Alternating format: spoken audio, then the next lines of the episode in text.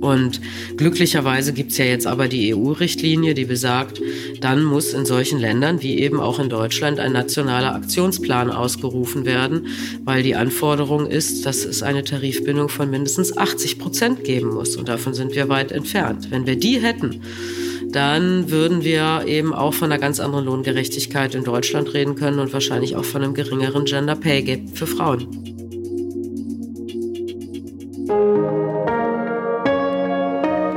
Chefgespräch, ein Podcast der Wirtschaftswoche.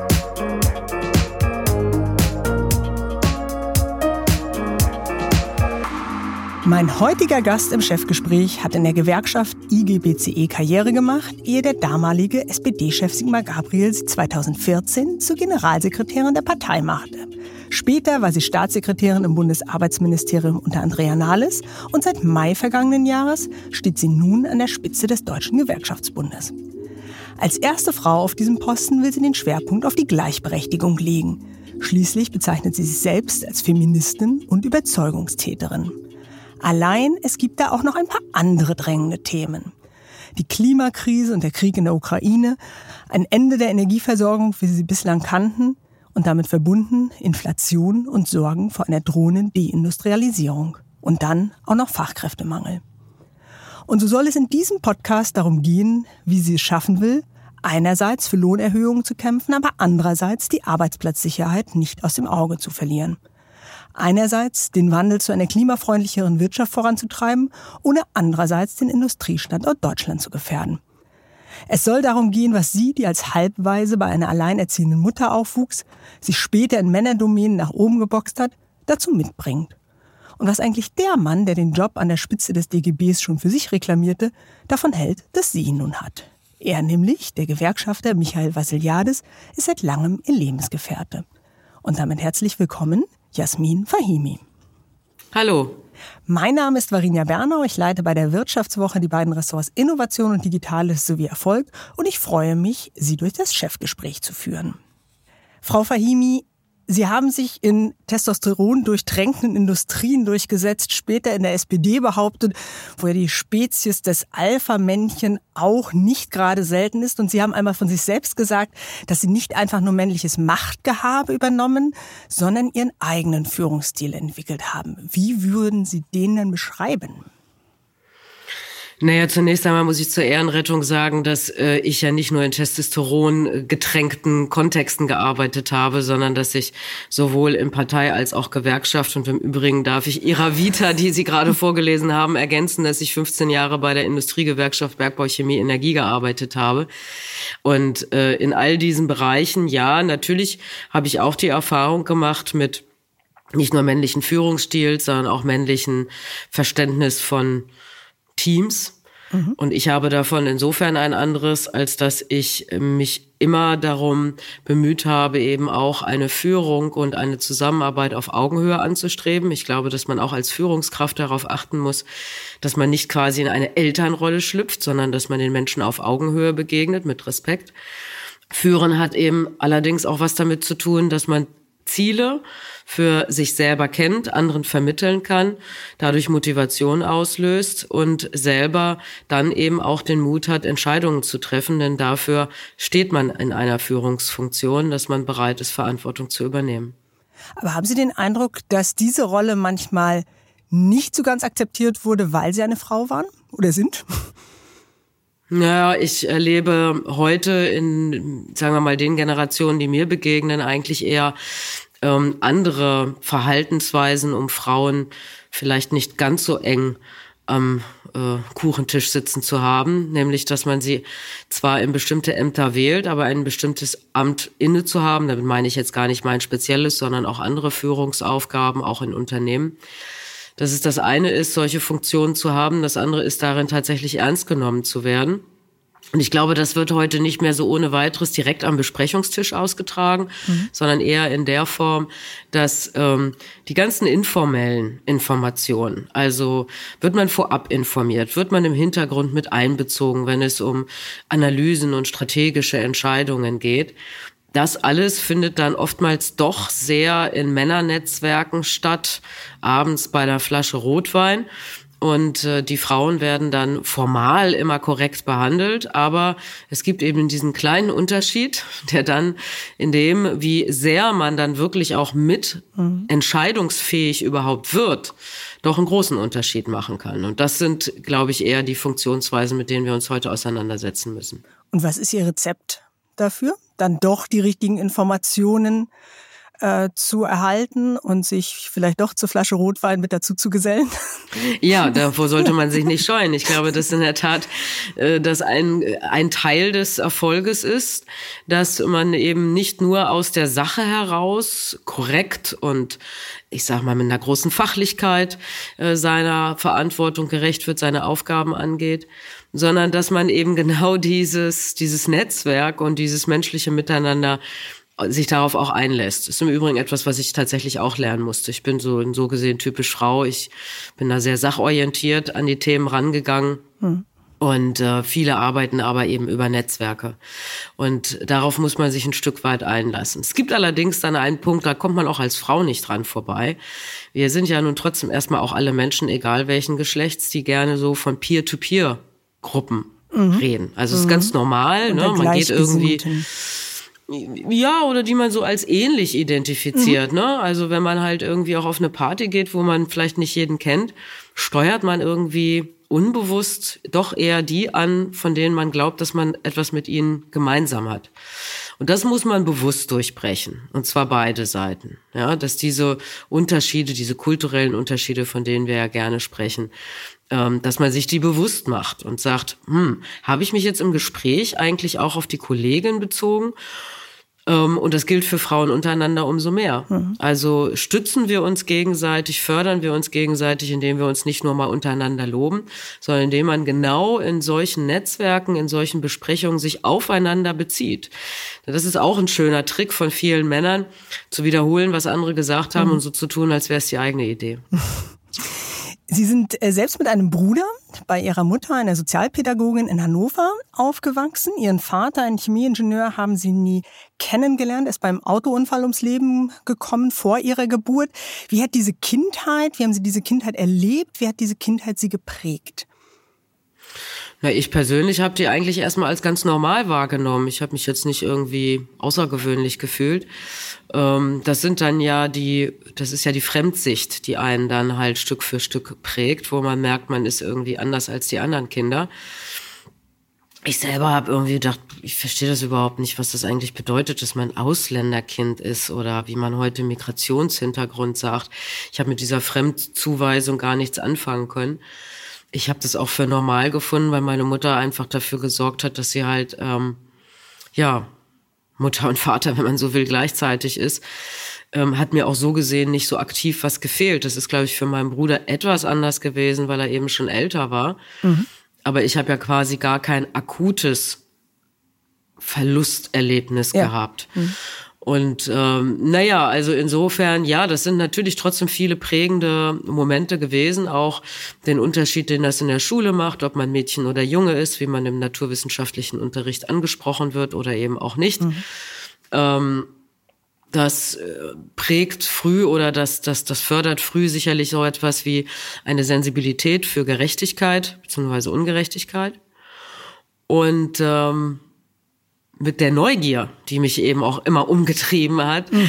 habe ich dann eben immer danach gesucht, äh, wie ändert man das eigentlich? Also warum sind die Dinge so, wie sie sind und wie ändert man sie? Mhm.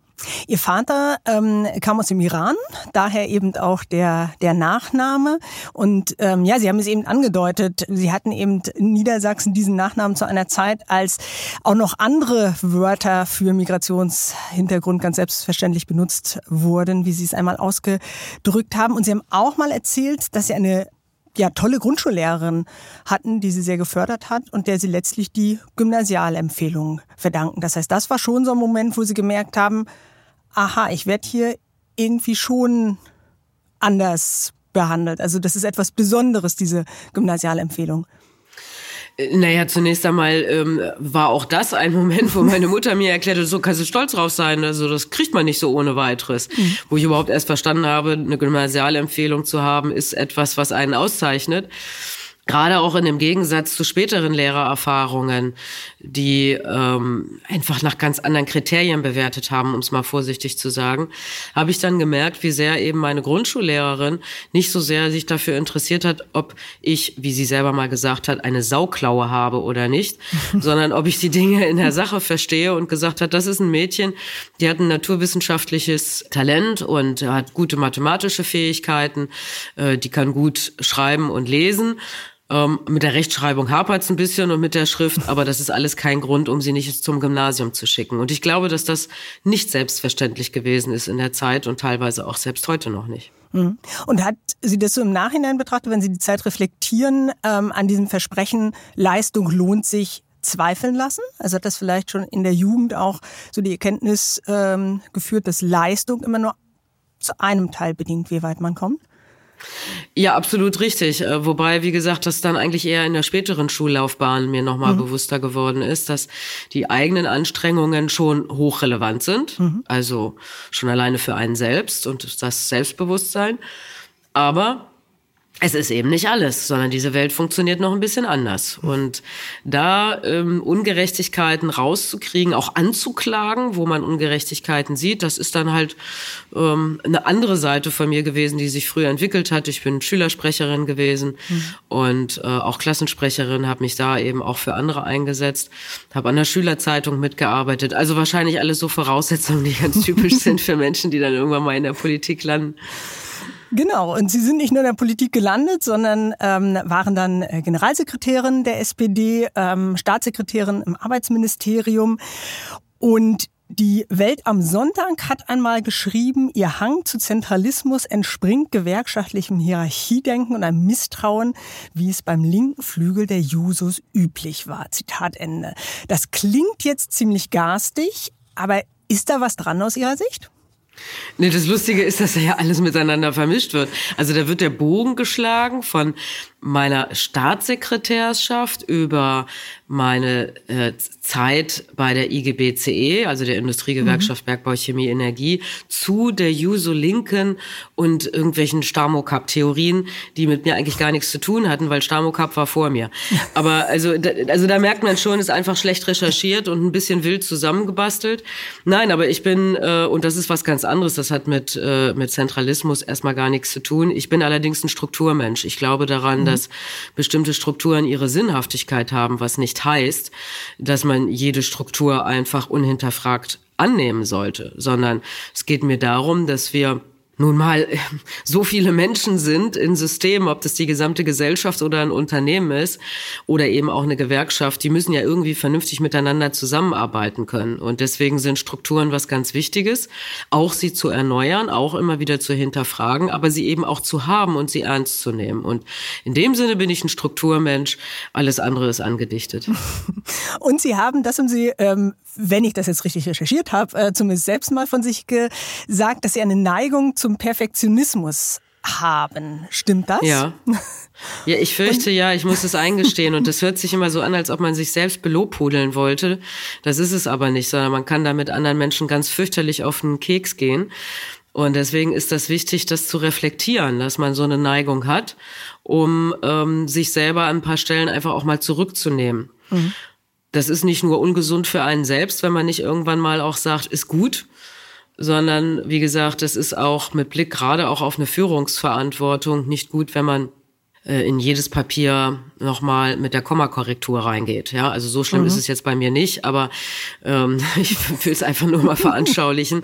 Mhm. Ähm, es ist wirklich etwas, was man äh, selbstkritisch reflektieren sollte. Mhm. Aber dann hat es eben auch gute und schlechte Seiten, so wie das ja bei jedem Typus ist. Ja, also wir alle haben bestimmte Grundneigungen, aber die Talente, die verschiedenen Anlagen liegen in uns allen und manchmal geht es einfach nur darum, sich das bewusst zu machen und das, was einem nicht so selbstverständlich zufliegt, zum Beispiel in dem Fall eine gewisse Lässigkeit, mhm. einfach mal bewusst zu aktivieren und dann kriegt man das ganz gut in Balance. Nach einer kurzen Unterbrechung geht es gleich weiter. Bleiben Sie dran. Soll ich jetzt Haus oder Wohnung kaufen? Wie sparen Erben Steuern? Bei solchen Fragen kann eine professionelle Zweitmeinung helfen. Die gibt es jetzt mit dem neuen Vivo Coach Newsletter. Er liefert jede Woche Antworten auf Fragen zu Geldanlage, Vorsorge, Steuern, Recht und Karriere. Und Sie können selbst Fragen stellen. Die Antworten geben unabhängige Expertinnen und Experten. Abonnieren Sie den kostenlosen Newsletter jetzt unter vivo.de slash newsletter slash coach. Vivo Coach. Wissen, das sich auszahlt. Wenn wir uns mal so ein bisschen umblicken in der Politik, vielleicht jenseits Ihrer eigenen Partei oder in der Wirtschaft, mit wem würden Sie denn gern mal für einen Tag den Job tauschen? Ehrlich gesagt mit niemandem, weil ich eigentlich den besten Job habe, den ich mir vorstellen kann. Und wenn ich, äh, wenn ich jetzt ernst werden sollte, dann würde ich sagen, ich würde für einen Tag den Job mit Putin tauschen, um den Krieg zu beenden. Ich glaube, da wären wir Ihnen auf alle Fälle dankbar, wenn das möglich wäre. Aber wenden wir uns dann vielleicht den Dingen zu, die ähm, uns etwas näher liegen, die vielleicht auch eher in ihrer Macht äh, liegen. Am vergangenen Freitag hat Verdi die Gespräche mit dem Management der Deutschen Post abgebrochen und die Gewerkschaft bereitet nun eine Urabstimmung unter den Briefzustellern und Paketboten vor. Aller Voraussicht nach wird es in einen unbefristeten Streik münden. Die Post ist Verdi, die 15 Prozent mehr Lohn für dieses Jahr verlangen, weit entgegengekommen.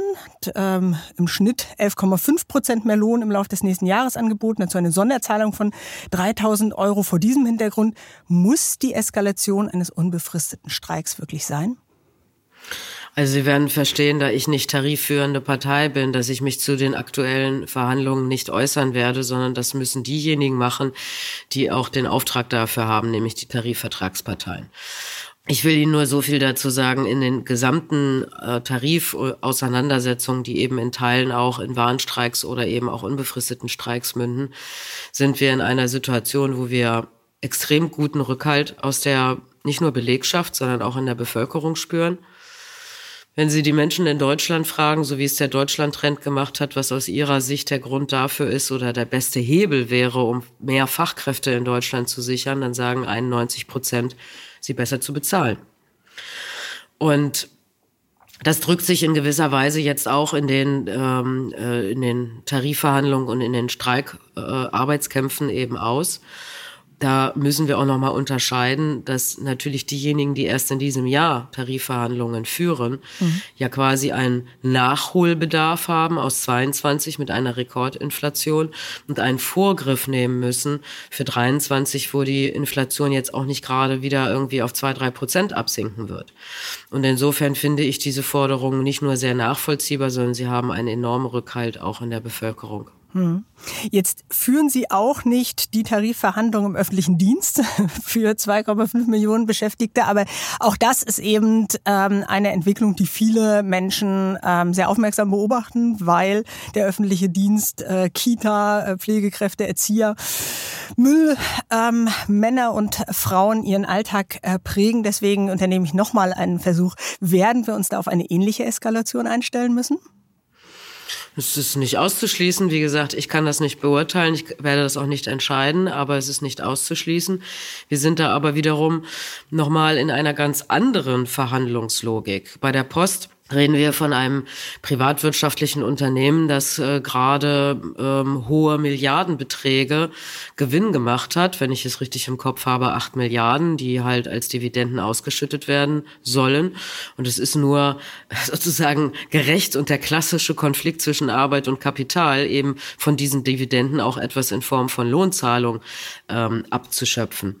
Im öffentlichen Dienst sind wir in einer anderen Situation. Da mhm. gibt's ja keine, keine Gewinne, die es zu verteilen gibt, sondern es geht um die Frage, inwiefern halt durch Steuern auch die Kolleginnen und Kollegen dort fair und gerecht bezahlt werden. Und wir erleben leider im öffentlichen Dienst, dass wir auch dort einen enormen Fachkräftemangel haben, weil einfach mhm. nicht mehr gut genug bezahlt werden kann. Aber dass insbesondere halt die Frauenjobs durch ihre Überrepräsentativität in äh, eben zum Beispiel Kitas, äh, in Schulen, im Pflegebereich, im Gesundheitsbereich, bis heute total unterbewertet sind in dem, was sie in ihrer Erwerbsarbeit leisten. Und Insofern müssen wir das gesellschaftlich beantworten und sagen, da brauchen wir einfach andere Refinanzierung, andere Haushalte der Kommunen, damit auch die Beschäftigten im öffentlichen Dienst oder anderswo ordentlich bezahlt werden können. Diese eklatanten Lohnunterschiede können wir uns nicht leisten. Das zerreißt das Land, wenn wir zunehmend in eine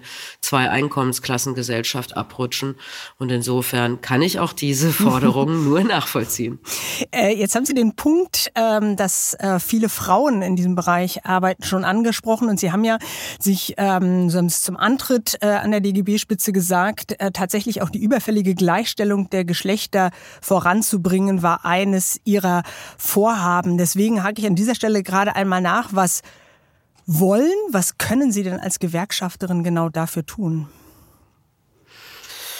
Ja, wir müssen erst einmal auch hier über die Ursachen reden, warum Frauenerwerbsarbeit in Deutschland immer noch auf so einem niedrigen Level ist. Damit meine ich jetzt nicht den Anteil von Frauen, die überhaupt erwerbstätig sind, da hätten wir auch noch Nachholbedarf, mhm. sondern natürlich vor allem auch die Frage, wie ihre Einkommensleistung über die gesamte Erwerbsbiografie ist. Und die ist enorm, enorm unterschiedlich zu den, zu den Männern. Also es gibt nicht nur ein Gender Pay Gap, sondern es gibt halt eben auch ein Gender Income Gap über die gesamte Lebensbiografie hinweg. Und das hat damit zu tun, dass wir immer noch strukturelle Geschlechterungleichheiten haben. Die Steuerklasse 5 und das Ehegattensplitting führen mhm. eben immer noch dazu, dass Frauen oftmals ähm, wenig Anreiz haben, ihre Stunden aufzustocken. Acht von zehn erwerbstätigen Frauen können aber de facto mit ihrem Einkommen, das sie erzielen, gar nicht sich selbst und zumindest ein Kind versorgen. Das heißt, diese wirtschaftliche Abhängigkeit, in der viele Frauen drinstecken, die ist äh, halt immer auch noch eine Bremse für individuelle Selbstbestimmung. Und das müssen wir endlich aufbrechen. Es geht mir um Gottes Willen nicht darum, die Ehe anzuklagen, sondern die strukturellen steuerlichen Ungerechtigkeiten, die für Frauen da drin stecken. Ähm, wir wissen, dass äh, Frauen immer noch diejenigen sind, die ganz überwiegend die Minijobs machen.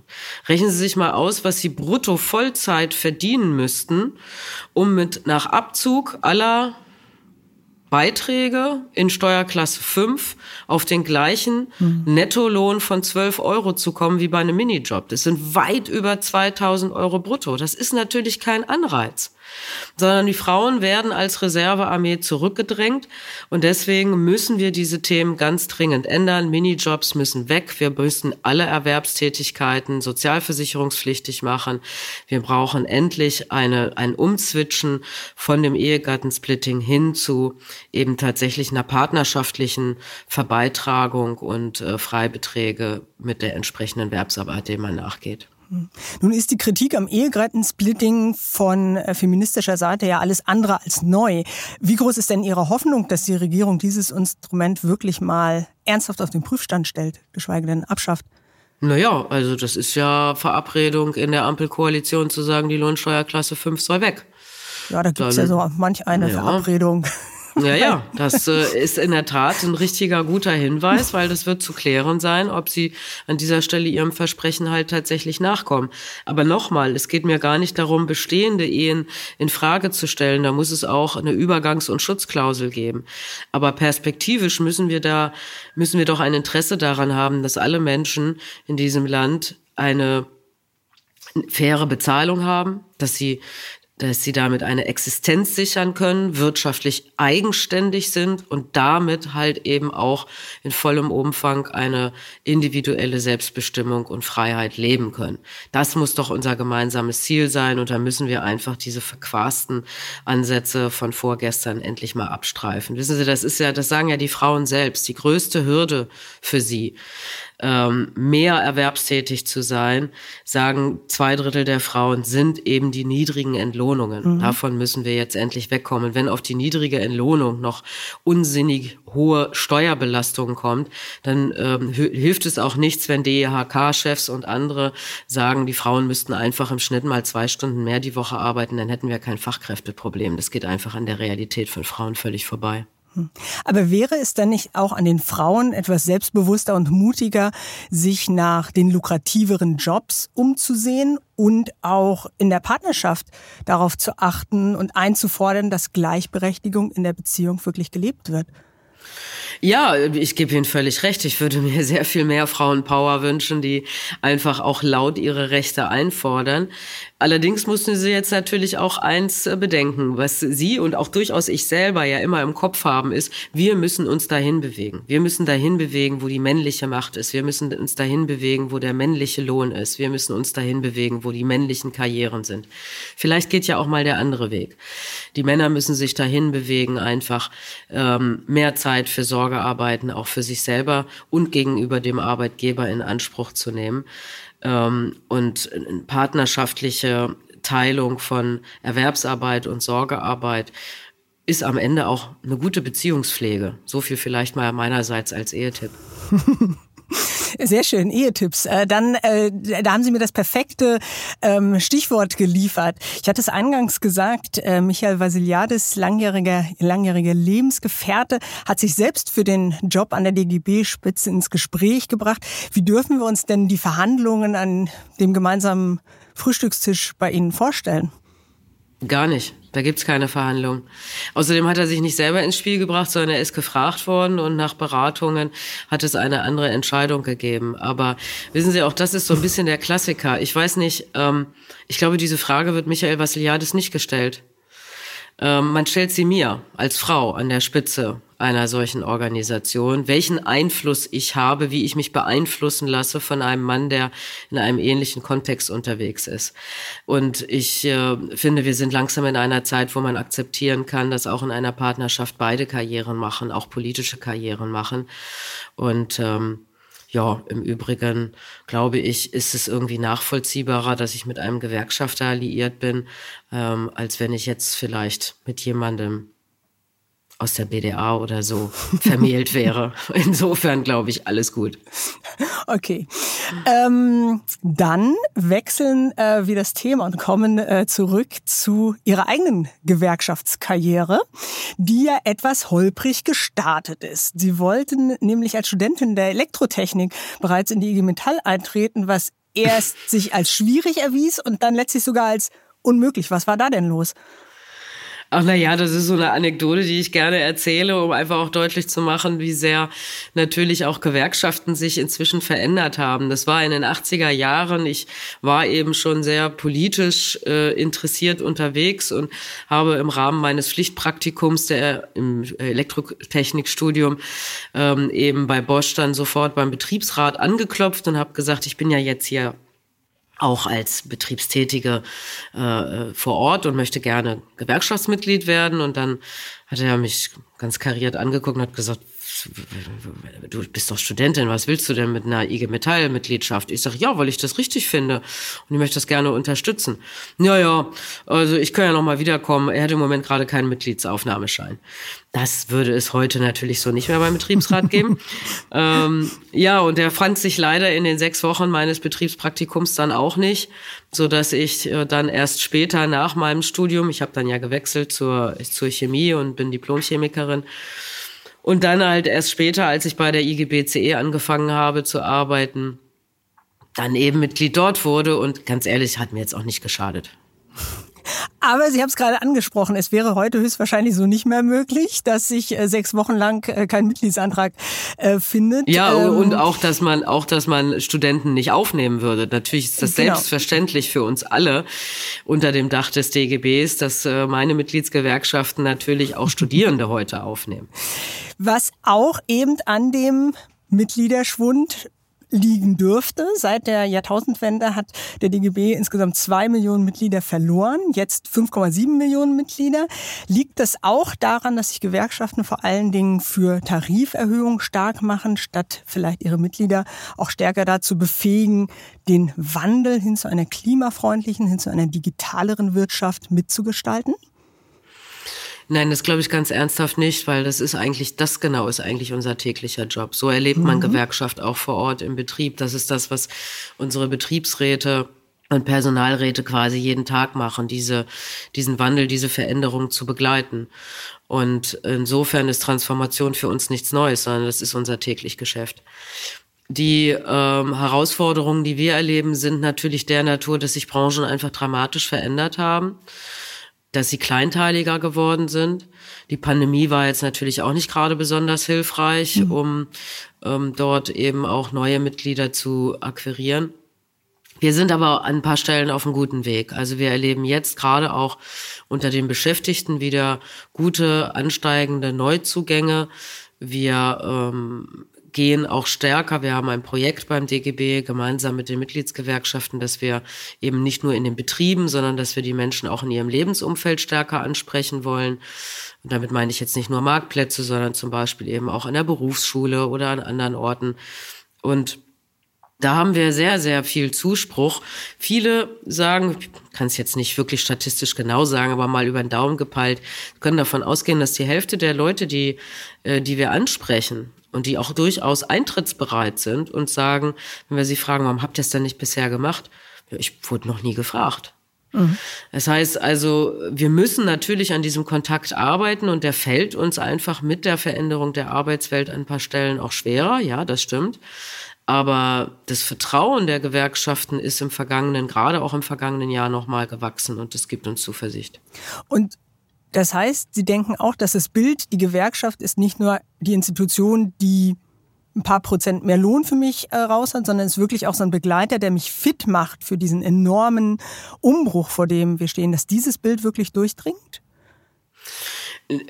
Naja, darüber kann man streiten. Das, das ist in der Tat ein Problem, ja, also dass viele auch in der Öffentlichkeit, deswegen danke für diesen Podcast, ähm, uns quasi nur so als Lohnmaschine sehen. Und dabei sind unsere Tarifverträge ja inzwischen viel, viel umfassender. Da geht es um Altersvorsorge, um zum Teil zusätzliche Pflegekassen, da geht es um, um natürlich Arbeitszeit und Weiterbildung und alles, alles Mögliche. Ähm, da, wo das ankommt, also wo Beschäftigte unter Tarifbindung arbeiten und auch ein Betriebsrat oder ein Personalrat vor Ort ist, da kennen Sie diesen Unterschied, glaube ich, sehr gut. Mhm. Aber Sie haben recht, das bricht immer mehr mit der Tarifflucht der Arbeitgeber. Wir kommen ja ähm, aus den 80er Jahren in Westdeutschland weit über 95 Prozent Tarifbindung sind dann in den ersten zehn Jahren der Wiedervereinigung abgerutscht auf kurz über 70 Prozent und sind jetzt gerade mal noch bei 52 Prozent Tarifbindung. Das ist auch im Übrigen eine Folge der deutsch-deutschen Wiedervereinigung, weil man in Ostdeutschland ganz gezielt auch Unternehmen angeworben hat damit, dass sie halt eben nicht tarifgebunden mhm. sein müssen, dass sie Subventionen bekommen, auch wenn sie sich nicht an die Sozialpartnerschaft und die Mitbestimmung halten. Und das hat große Folgewirkungen gehabt und viele Arbeitgeber eben auch im Westen dann animiert, Tarifflucht zu begehen. Und das muss dringend ausgebremst werden, weil das unser Wohlstandsmodell ist. Es steht im Übrigen auch in der Verfassung, das ist unser Auftrag, dass wir als Sozialpartner quasi mit Gesetzesnormen Tarifverträge abschließen können und sollen.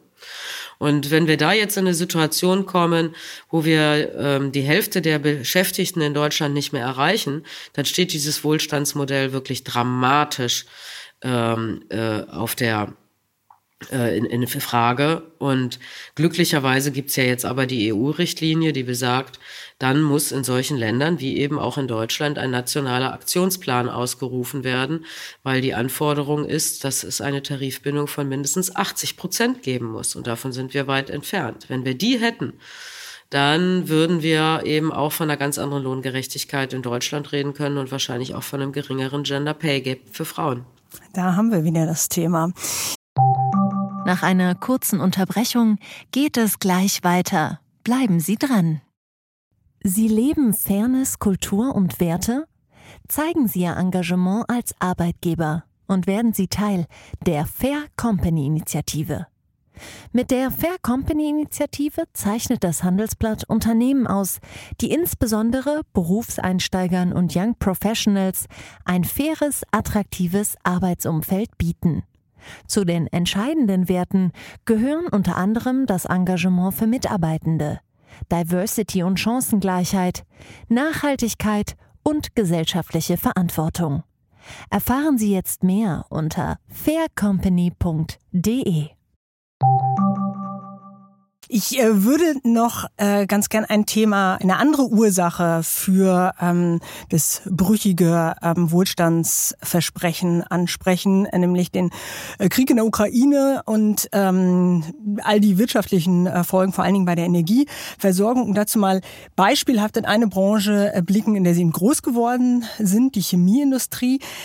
Es gibt eben Produkte, die in der Fertigung derart viel Energie benötigen, dass Deutschland unter diesen neuen Voraussetzungen dafür vielleicht nicht mehr unbedingt der allerbeste Standort ist. Das Institut für Wirtschaftsforschung in Halle hat in einer Studie die 250 Produkte mit dem höchsten Gasverbrauch identifiziert, die Top 5 kommen alle aus der Chemieindustrie und die Wissenschaftler betonen, in dieser Studie, dass in vier von fünf Fällen der internationale Handel damit so intensiv ist, dass auch Deutschland sie problemlos importieren könnte.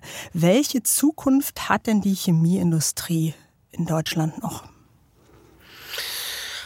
Ich hoffe, eine sehr großartige. Zum einen ist sie natürlich eine unserer ganz wesentlichen Industrien, die unseren Wohlstand ausmachen. Deutschland ist immer noch ein Industrieland und dazu gehört Automobilindustrie, Maschinenbau, aber eben auch die Chemie in besonderem Maße. Auch die Pharmaindustrie ist durchaus in einigen Bereichen wieder zurückgekommen. Ähm, aber Sie haben recht, das ist bedroht. Und es geht jetzt hierbei nicht einfach nur um einzelne Wirkstoffe in der Wertschöpfungskette. Das wäre trivial. Es geht darum, dass es diesen Chemiestandort in Deutschland nur deswegen überhaupt noch so lange gegeben hat und so erfolgreich gegeben hat, weil er hocheffizient ist als Verbundstandort. Das heißt, es greifen ganz viele Prozesse ineinander, die mit höchster Effizienz eben hier betrieben werden können, obwohl wir eben nicht die billigsten Arbeitskräfte an den Standorten haben und eben auch nicht die günstigste Energiepreis. Und insofern ist das brandgefährlich, wenn wir diese Verbundwertschöpfungskette in der Chemie brechen, indem man jetzt einfach mal ganz schnöde sagt, oh Gott, das Ammoniak, das kann man ja auch woanders produzieren und nicht erkennt und nicht weiß und versteht, was eigentlich dahinter steht. Ähm, dann ist der Industriestandort tatsächlich gefährdet. Und insofern ähm, ist das eines auch nach wie vor, und zwar nicht nur für die Chemieindustrie, sondern auch darüber hinaus einer unserer absoluten Top-Themen. Wie gestalten wir ähm, die Energiepreise in Deutschland und in Europa? Wissen Sie, das ist ja so, dass die in Deutschland, beziehungsweise auch in ganz Europa, haben wir so eine Dekarbonisierungsstrategie, die über den Preis läuft. Mhm. Hohe Preise sollen anregen, dass ähm, am Ende Energie gespart wird, beziehungsweise umgestiegen wird auf Erneuerbare, die eben viel geringere Grenzkosten haben. Das hört sich erstmal auch sinnvoll an.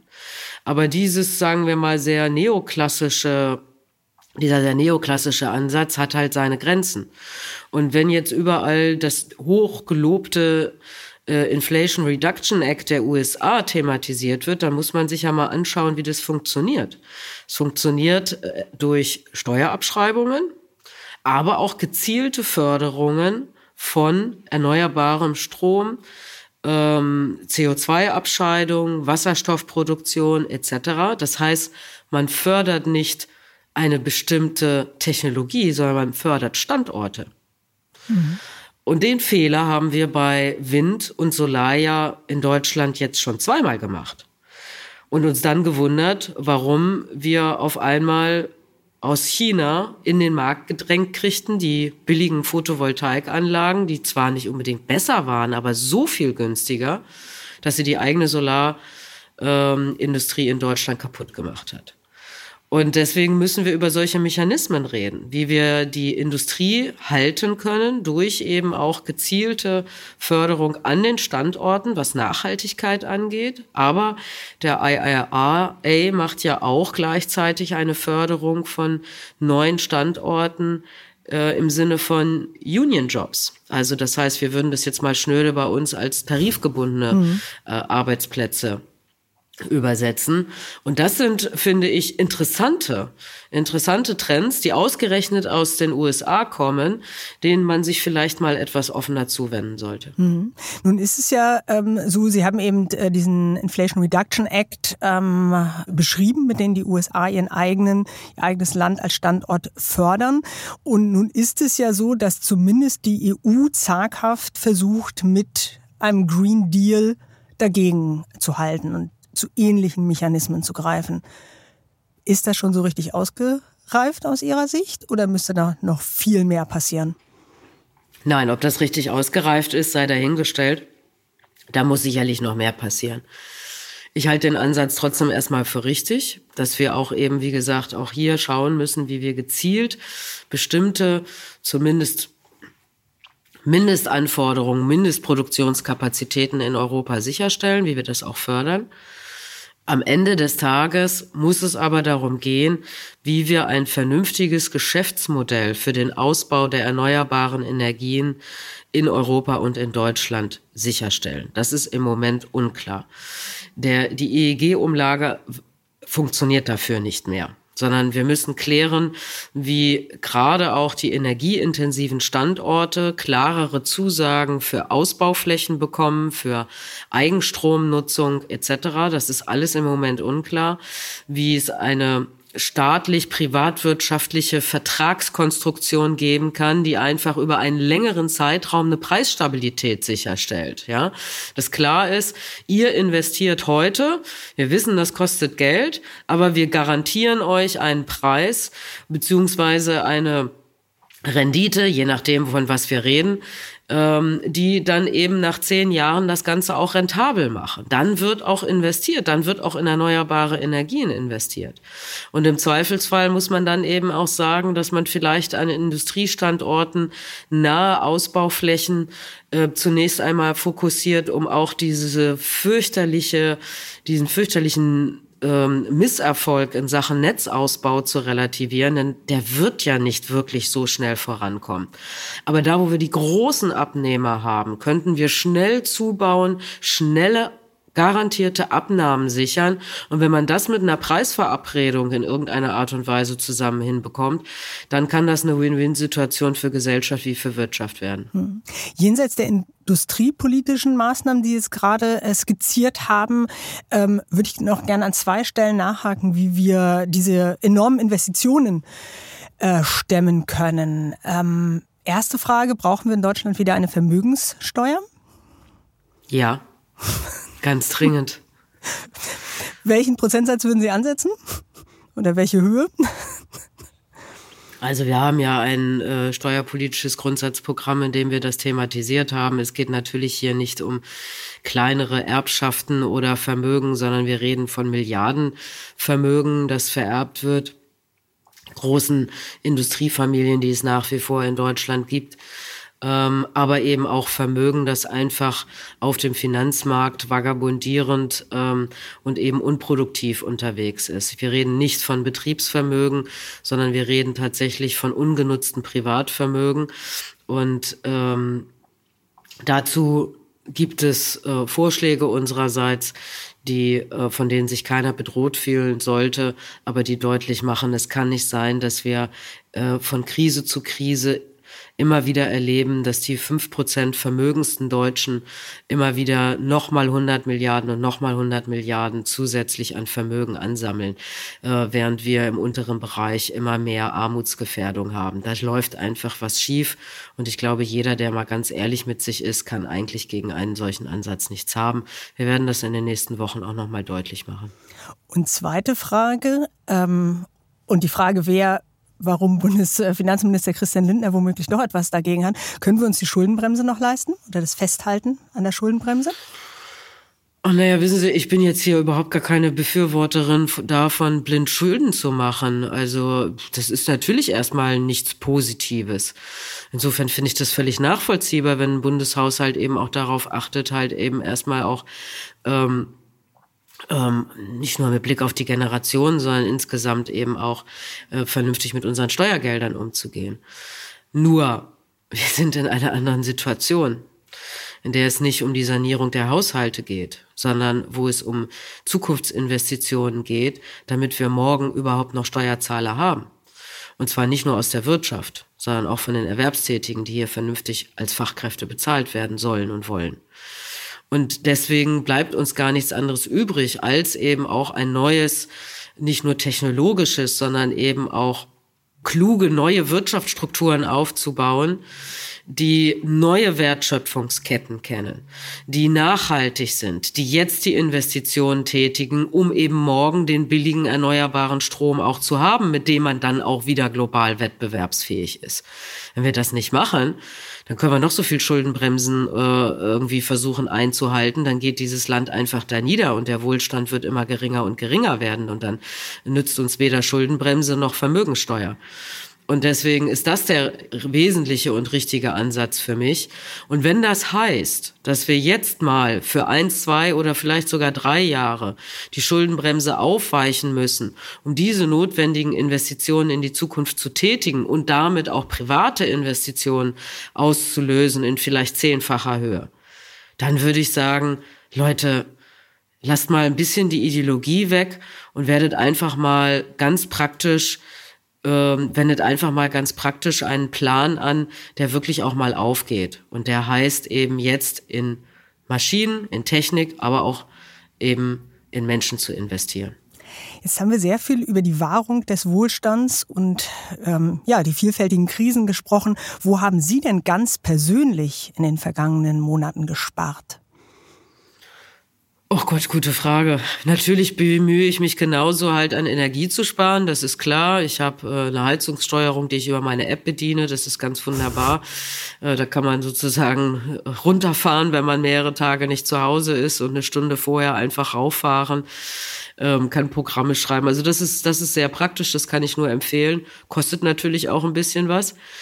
Insofern ist die Frage, ob ich da jetzt wirklich gespart habe, aber ich habe vielleicht zumindest für die Gesellschaft Energie gespart. Und ansonsten muss ich Ihnen sagen, bin ich so beschäftigt, dass ich einfach dadurch Geld spare, dass ich gar keine Zeit mehr zum Einkaufen habe.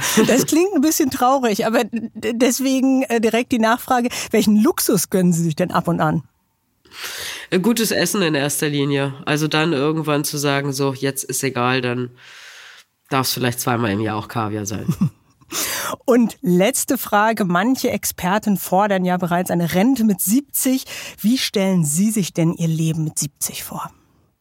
Ich äh, werde dann in Rente sein und hoffentlich noch genügend Kraft und Gesundheit haben, um andere Projekte anzugehen, mich um mein Patenkind zu kümmern, vielleicht ein Buch zu schreiben, ähm, endlich mal meine äh, hunderttausendfachen Fotos, die ich in meinen Urlaubsreisen gesammelt habe, mit meinen diversen Kameras dann auch tatsächlich zu verarbeiten und zu bearbeiten. Ähm, ja, sowas alles stelle ich mir vor und vielleicht noch ein bisschen was von der Welt zu sehen. Frau Fahimi, ganz herzlichen Dank für das Gespräch. Ich danke Ihnen auch. Alles Gute. Tschüss. Wenn Ihnen das Chefgespräch gefällt, lassen Sie gern eine positive Bewertung da. Feedback können Sie auch gern senden an chefgespräch.vivo.de. Schreiben Sie mir, was Ihnen gefällt und was Ihnen weniger gefällt, denn wir möchten natürlich immer besser werden. Und schauen Sie auch mal in die Show Notes. Für treue Hörer und Hörerinnen des Podcasts Chefgespräch haben wir ein paar Angebote, damit Sie die Vivo, digital wie auch gedruckt, etwas günstiger lesen können. Beim nächsten Chefgespräch sind übrigens Alicia Lindner vom Kosmetikanbieter Annemarie Börlen und Oliver Hummel von Naturstrom bei mir zu Gast. Haben Sie eine Frage an Sie, an ihn oder an beide? Dann schreiben Sie mir an chefgespräch.vivo.de und ich nehme Ihre Frage mit ins Podcaststudio.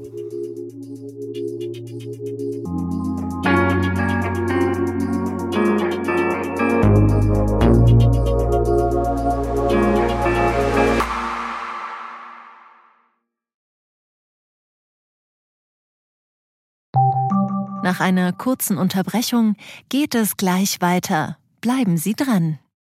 ChatGPT und andere Technologien verändern unsere Arbeitswelt rasant. Bei der Veranstaltung Work in Progress diskutieren wir in der Handelsblatt Media Group die Zukunft des Arbeitsmarktes, HR-Trends, KI, mentale Gesundheit und neue Leadership-Perspektiven.